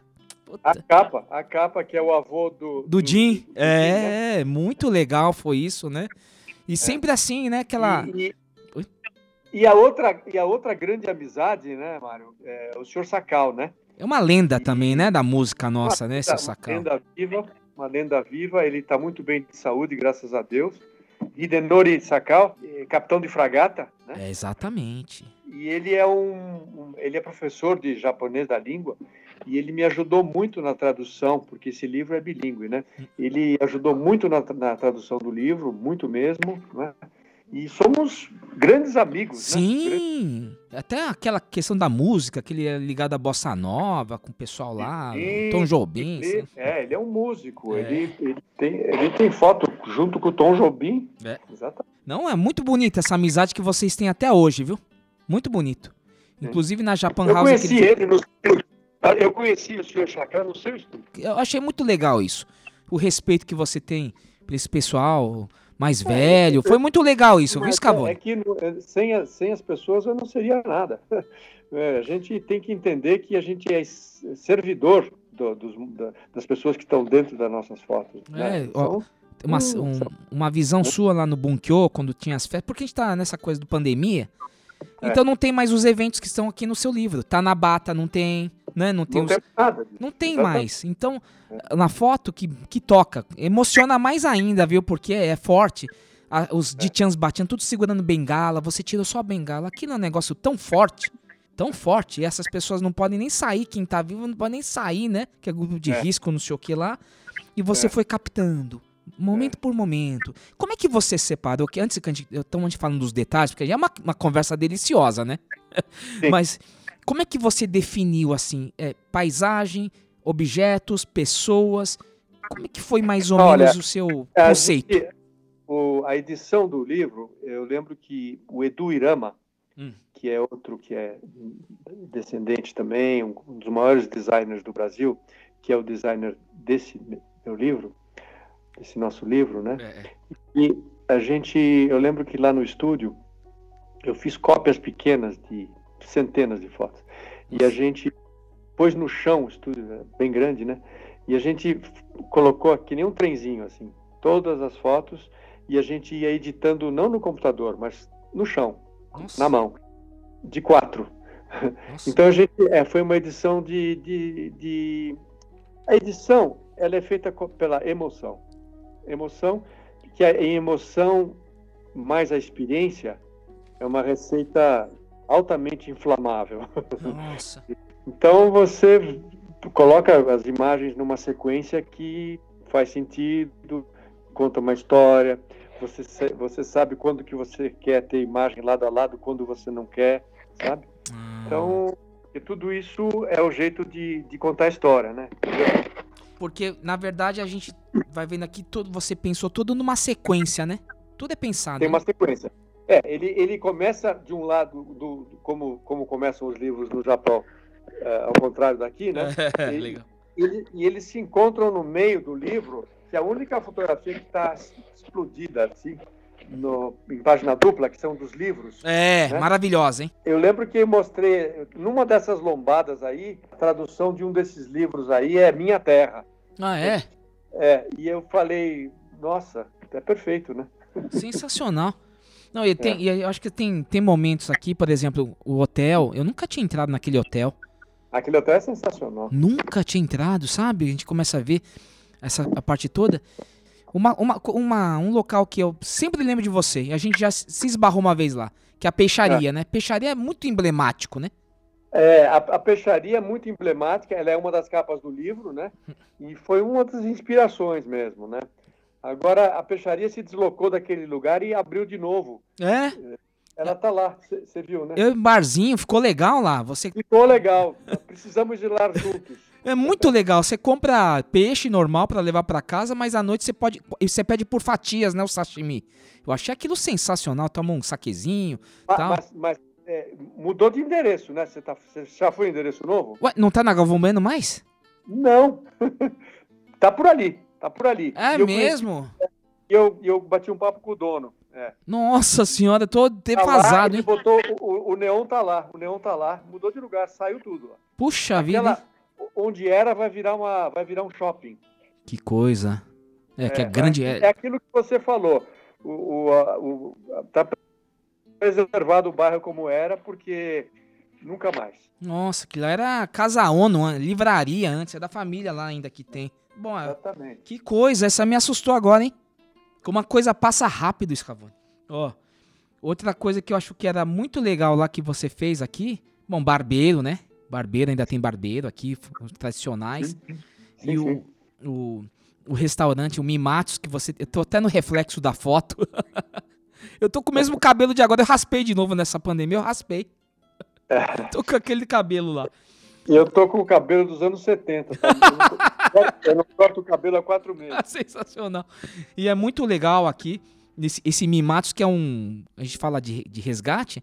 Esse Mimatos, que ele mudou de endereço, ficou do lado. Que na frente ele, ele absorveu o churrasquinho da rua do, do pessoal lá. E é, muito legal esse restaurante, porque além de ser uma, um sabor dos anos 80, o sabor É. da colônia que a gente fala ainda, tem um churrasquinho lá que você toma cerveja e pede onigiri, né? É muito É. coisa de liberdade isso. Eu teve um primo meu que ele tava totalmente fora, o William, grande William, meu primo. A gente foi tomar cerveja, falei, vou te levar num lugar legal, nesse Mimatos.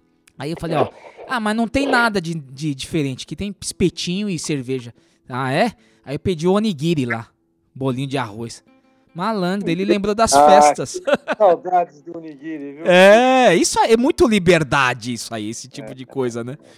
Mas eu acho que você foi permeando tudo dessa forma, os retratos, tem pessoas, a Renata Cato, é uma menina, menina, ela é uma, Sim, sim, uma sim, senhora, uma senhora moça, tem filho, né? Muito bonita nas fotos que ela apareceu. Tem mais uma modelo que eu conheci, ela também tá numa foto muito bonita.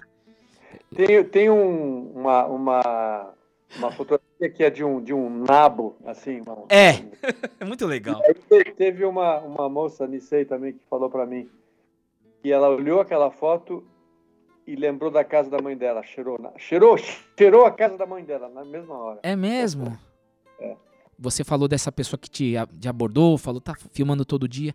O que, que foram os momentos, assim, que você pode dizer, assim, que marcou? Ou um- uma foto desse livro todo? Todos Ah, marcam, acho- lógico, mas... É, claro, claro. Mas tem muita história, tem muita história, mas o, o senhor Sacal, com certeza, foi muito marcante, porque ele, eu falei para ele me contou que ele era musicista e, e que tinha uma casa que se chamava, peraí, um lugar onde ele tocava, na Liberdade. Então, eu escrevi aqui, ó. "A- Aqui um dia foi a boate Mikado ele falou assim: Olha, eu tocava na boate Mikado. Eu falei: Me leva lá. Ele falou: ah, Não tem mais. Hoje é um barbeiro, né? Ah, Eu é? falei, é, eu falei: Não, então, melhor ainda, vamos lá. Aí eu fui lá, eu pedi para ele virar o rosto para essa luz maravilhosa de outono. E eu, por dentro do barbeiro, eu fotografei ele através daquela cortininha de, de, de renda, né? Então, deu uma coisa muito nostálgica, assim, sabe? O olhar dele também, parece que ele está imaginando, né?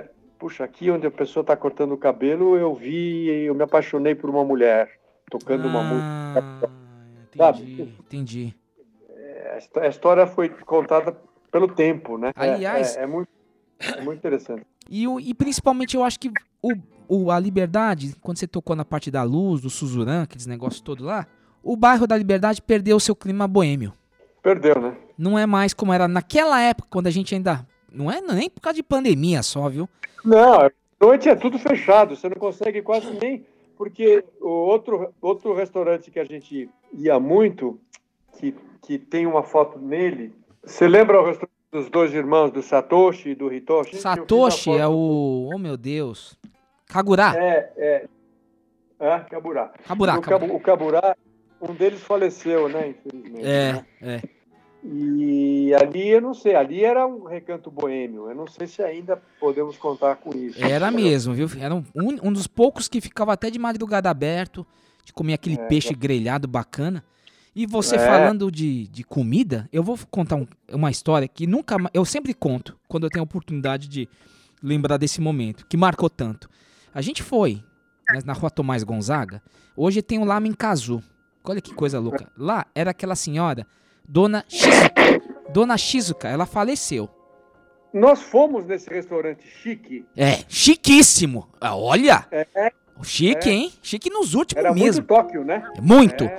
Porque era um snack, acho que era o último snack, que aqueles bares, É. às vezes, É. a gente não... Era para Sarariman, né? É, ou executivos aqui, que ela às vezes não... não- Executivo. às vezes ela fechava o, o estabelecimento para uma pessoa, porque às vezes era um, um, um executivo bambambam bam, bam de uma empresa japonesa, que tava É, com a amante, tava com a- uma garota, né? Tá lá. É. Então, às vezes, fechava por uma pessoa. E era um.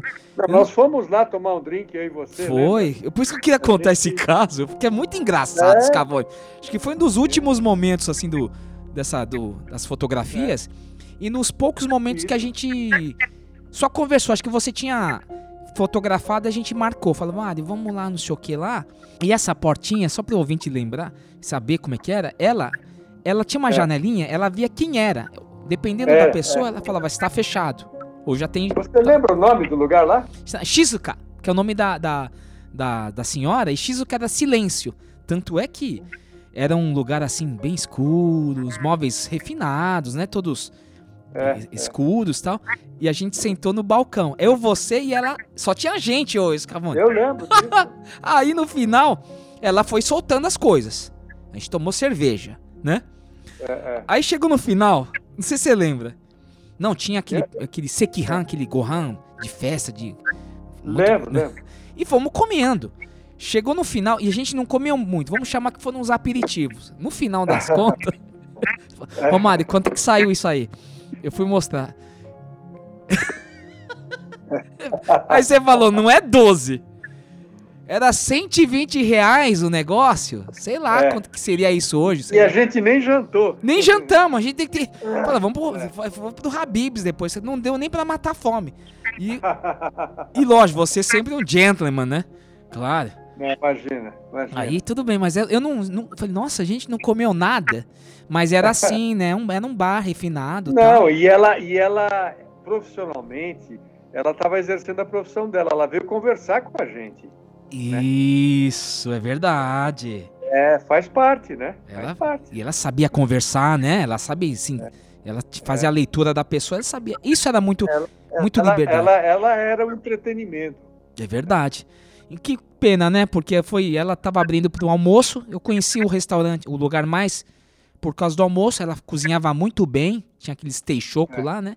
Mas não sobreviveu nessa concorrência, né? Toda, né? E ela, eu via nos últimos tempos ela já com o joelhinho fraquinho, já com bengala, ia fazer compra.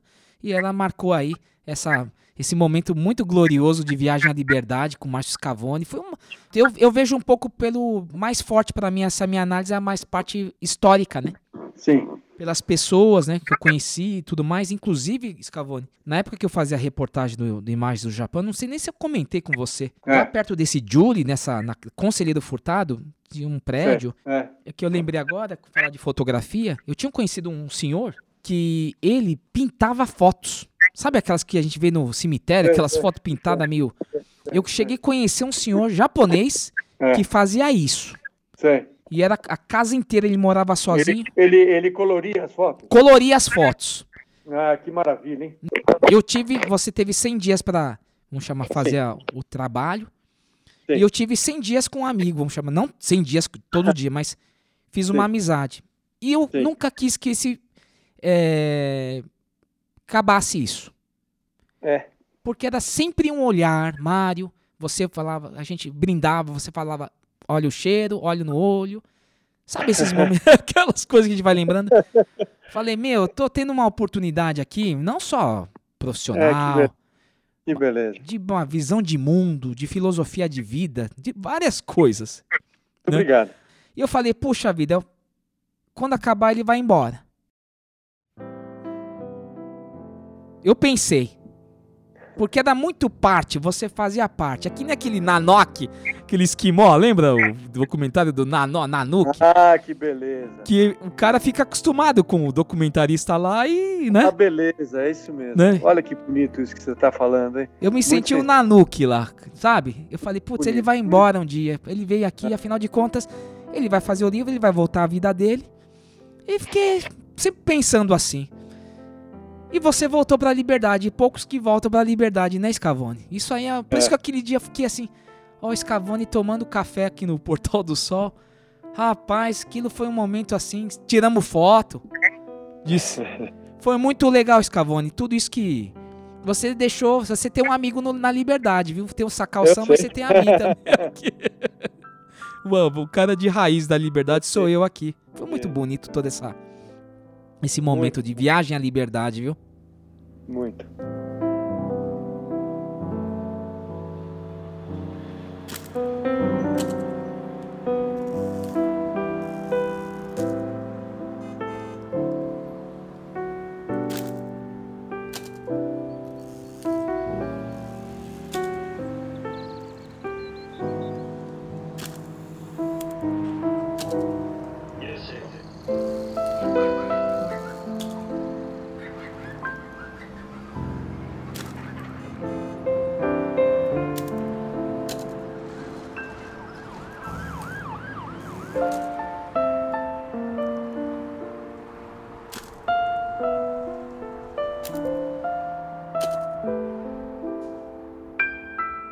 プラス8は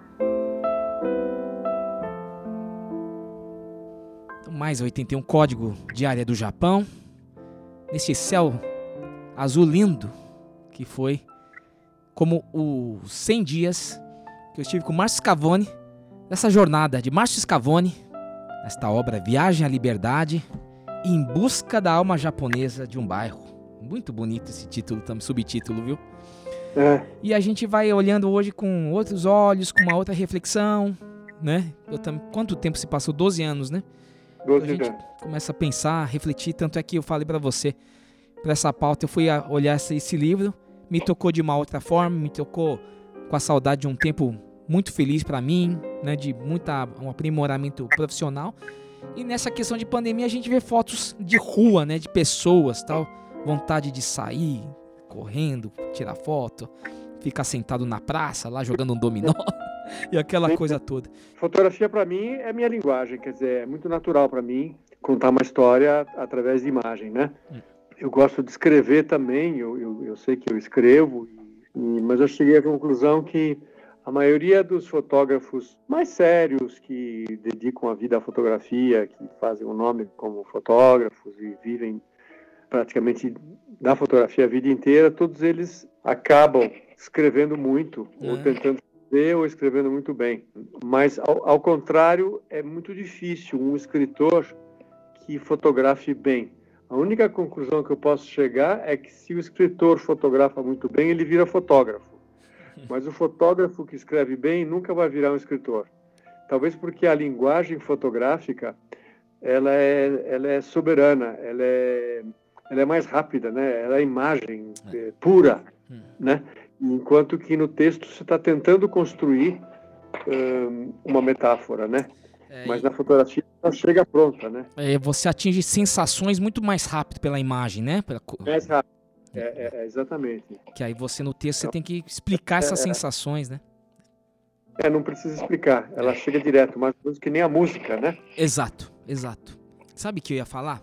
Hum. Esse. Você já tinha tocado no assunto aqui no primeiro bloco, mas o, eu aprendi com você a olhar pro céu. Foi.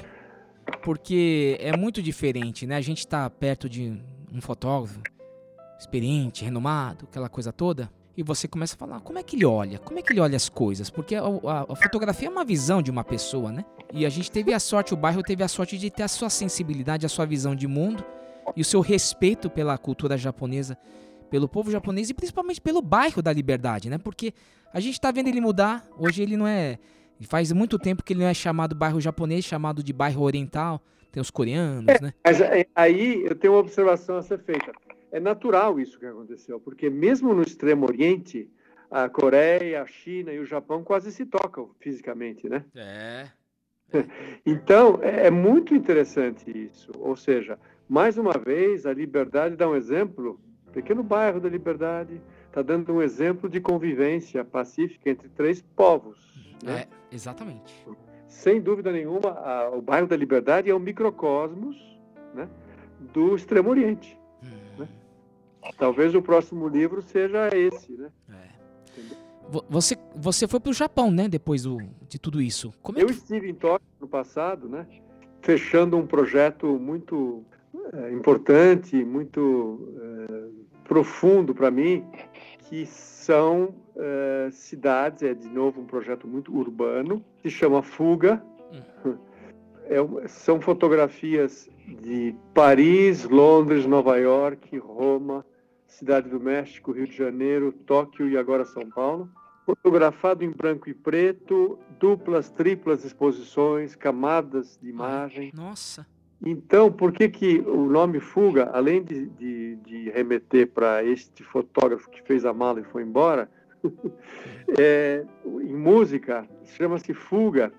Depois eu pesquisando e, e a coisa veio naturalmente, foi por isso que eu, que eu me, apaixonei pelo título, também porque em qualquer língua é muito parecido, fuga, né? meio latinho o negócio, né?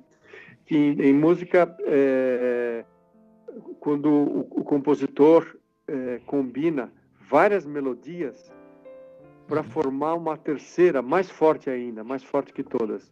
Então eu percebi que é isso que eu estava fazendo com as imagens. Que legal. E eu fui para Tóquio atrás de caçar as imagens para fazer contar a história da cidade no meu modo, né? E foi a única cidade, a cidade do México também eu nunca tinha ido, mas já é latina, é mais fácil da gente entender, né? Mas Tóquio, a minha porta de chegada por Tóquio, assim, na minha cabeça, né? Era a liberdade, né? Foi o contato que eu tive com a cultura japonesa na liberdade. Nossa. E, então foi uma. Às vezes eu olhava para os lugares assim, nossa, parece São Paulo, né? Parece liberdade. É muito eh, estranho, né? Isso que eu ia perguntar se você. Aí você já respondeu, porque não, não, você conseguiu fazer. Tem um liame, né? Você tem uma, uma coisa que liga uma outra, né? Desde a sua experiência, né? Sim, sim, com certeza, com certeza. Até pensei em fazer depois um, uma, o, o negativo desse livro, né? Que seria em Tóquio procurar coisas que fossem ocidentais, né? É. Né? Passado 12 anos desse momento muito importante na história da imigração japonesa, você ter registrado isso, né? Agora falo da importância histórica. É, a gente vê que o bairro mudou bastante. Tá mudando, ele tá ficando mais moderno, né? Até porque é um bairro turístico, né? Para receber as pessoas. Tem bons restaurantes, que tudo isso acabe para as pessoas voltarem aqui e tudo mais. Agora o que não muda é o céu azul, bonito, lindo, uniforme de outono, que você me ensinou a enxergar. Faz muito tempo que a gente não conversava. E toda vez que eu chega outono, que eu nunca me nunca tive essa essa sensibilidade, nunca tive assim, né? Eu lembro de vocês, Cavone. Toda vez que tem um céu azul, não é que eu paro, sento e fico pensando. Não, mas sabe quando vem assim a, a expressão assim, putz, esse é o que me conecta a você, é o céu azul de outono. Olha, que coisa bonita que você está me dizendo. É muito, muita emoção. Muito obrigado. Eu, é, Isso é verdade. O céu azul, que eu estou em Campos do Jordão, você sabe. É. Quarentena. E trabalhando daqui, tudo certo. É, eu acho que aproveitar para falar um pouco do que a gente está aprendendo com a quarentena, né? É. Acho é. Está aprendendo com a quarentena que é o mesmo céu azul embaixo de todo mundo, não é? Exatamente. E não importa onde você esteja, a internet está aqui para mostrar para gente que a gente pode conviver intelectualmente sem pegar o vírus, não é? é. Pode ter essa comunicação, esse calor todo que a gente está tendo nessa conversa, como se estivéssemos juntos, é, né? É. Não é, não é igual? Não, não é igual, mas é quase. É, né? exatamente. Então é muito bom, né? Então se quiser abraçar alguém, eu vou lá e abraço o meu cachorro, né? e você quando olhar para o céu azul, você vai vai estar, tá, tem certeza que você vai se conectar, conectar comigo, que eu vou estar tá olhando para o céu ah, também. Com certeza. É a nossa ligação. Então, que... Embaixo do mesmo céu, mano. É. Vamos para o Pento Box, que é o momento final das dicas, né, Miss Cavani? Vamos.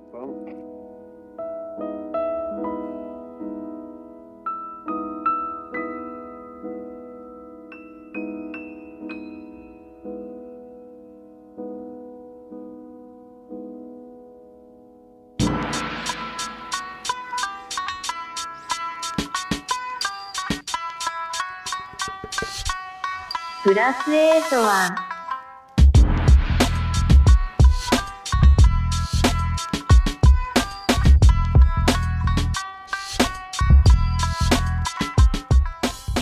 ベントボックス é um momento que todos aguardam. Espero que eu consiga dar todas as dicas que você quiser.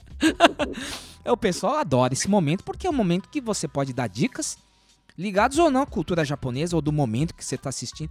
Ah, isso é muito legal, né? Viu, Scavone? É. Eu vou dar a minha dica, que é a sua, na verdade, porque eu fiquei muito surpreso que você falou que gosta de Sakamoto Fuyumi, gosta de Enka. Nossa, como é que você descobriu? Ah, isso aí é, eu acho que eu fico é, dando uma, uma fuçada no Spotify. E, e, como eu tenho gosto já, o Ryushi Sakamoto, e de repente eu, eu, eu, me, eu, eu caí numa música dela. Nossa! Acho que eu ouvi alguma coisa lá em Tóquio também. E é um gênero, né? É. Musical. Muito interessante, né? Que legal isso, hein? Isso é uma história É, muito é. legal.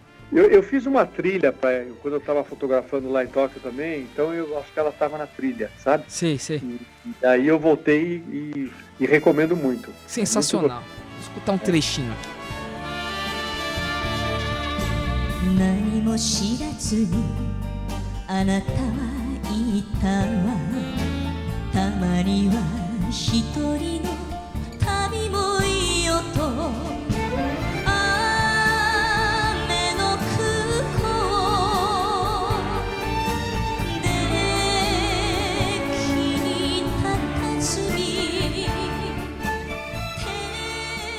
escutamos Sakamoto Fuyumi, que é maravilhosa. Canta pra caramba, viu? Ela é, ela é uma, uma geração depois daquela velha guarda, que hoje tem mais novos, mas ela, Kozai Kaori, Fujiayako, é uma turma nova aí que teve, dos anos 90, né? Que fez e tá aí na playlist do, do Márcio Scavone. E você, Márcio Scavone, quais são as dicas suas aqui pro nosso ouvinte do Mais 81 Código de Área do Japão? Você gostaria de ter a dica é, mais de quê, assim? Ah, o que você, no momento, que você gosta, Ah, que eu, você assiste. eu, eu tenho, eu tenho assistido no Netflix o, o Midnight Diner, né? Ah, verdade. Talk Stories. Recomendo muito, que é uma série que é. Tudo se passa num pequeno sushi bar, um pequeno restaurante, né? É. Do, do Master, né? 人々が家路へと急ぐ頃俺の一日は始まる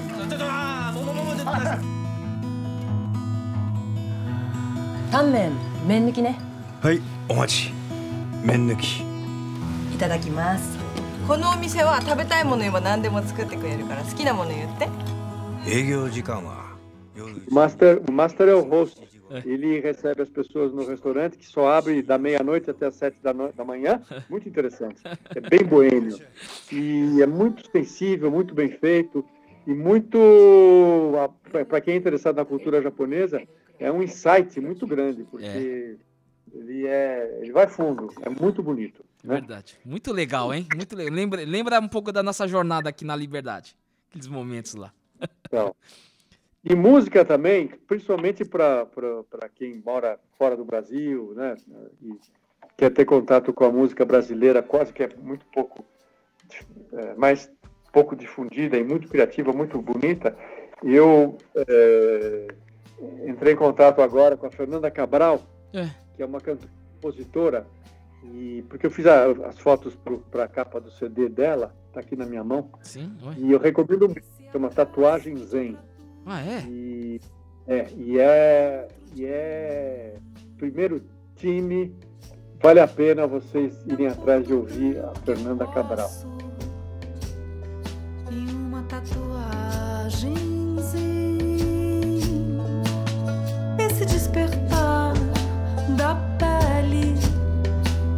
teus olhos e riso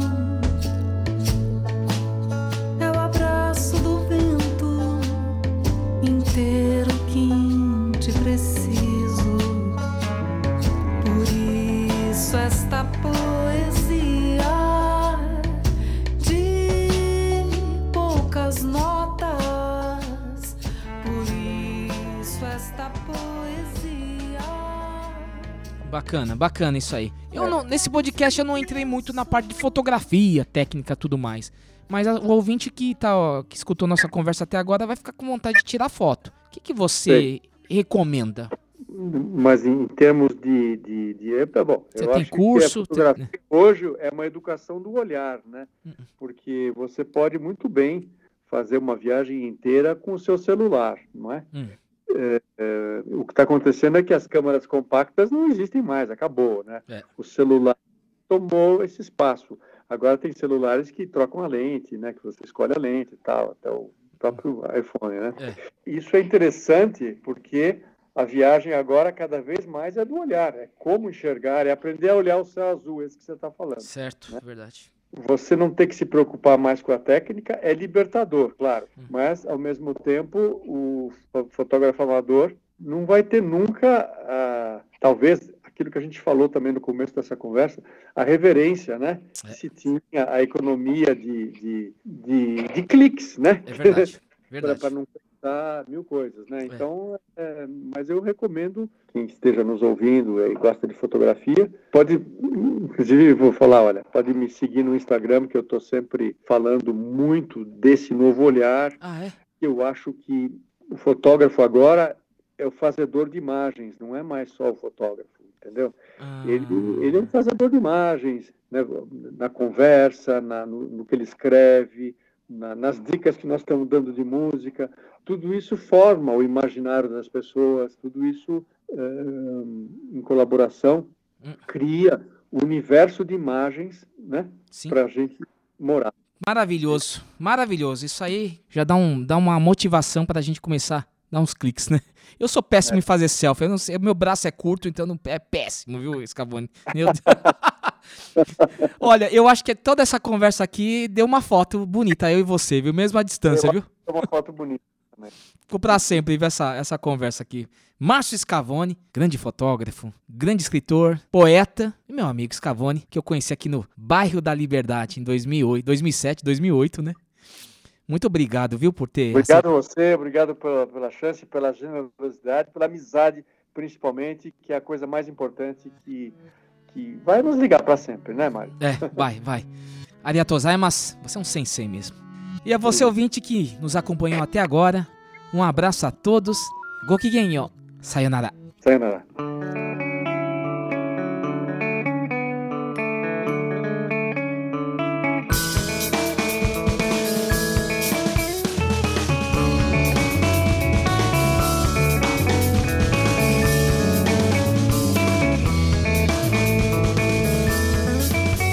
プラス8は？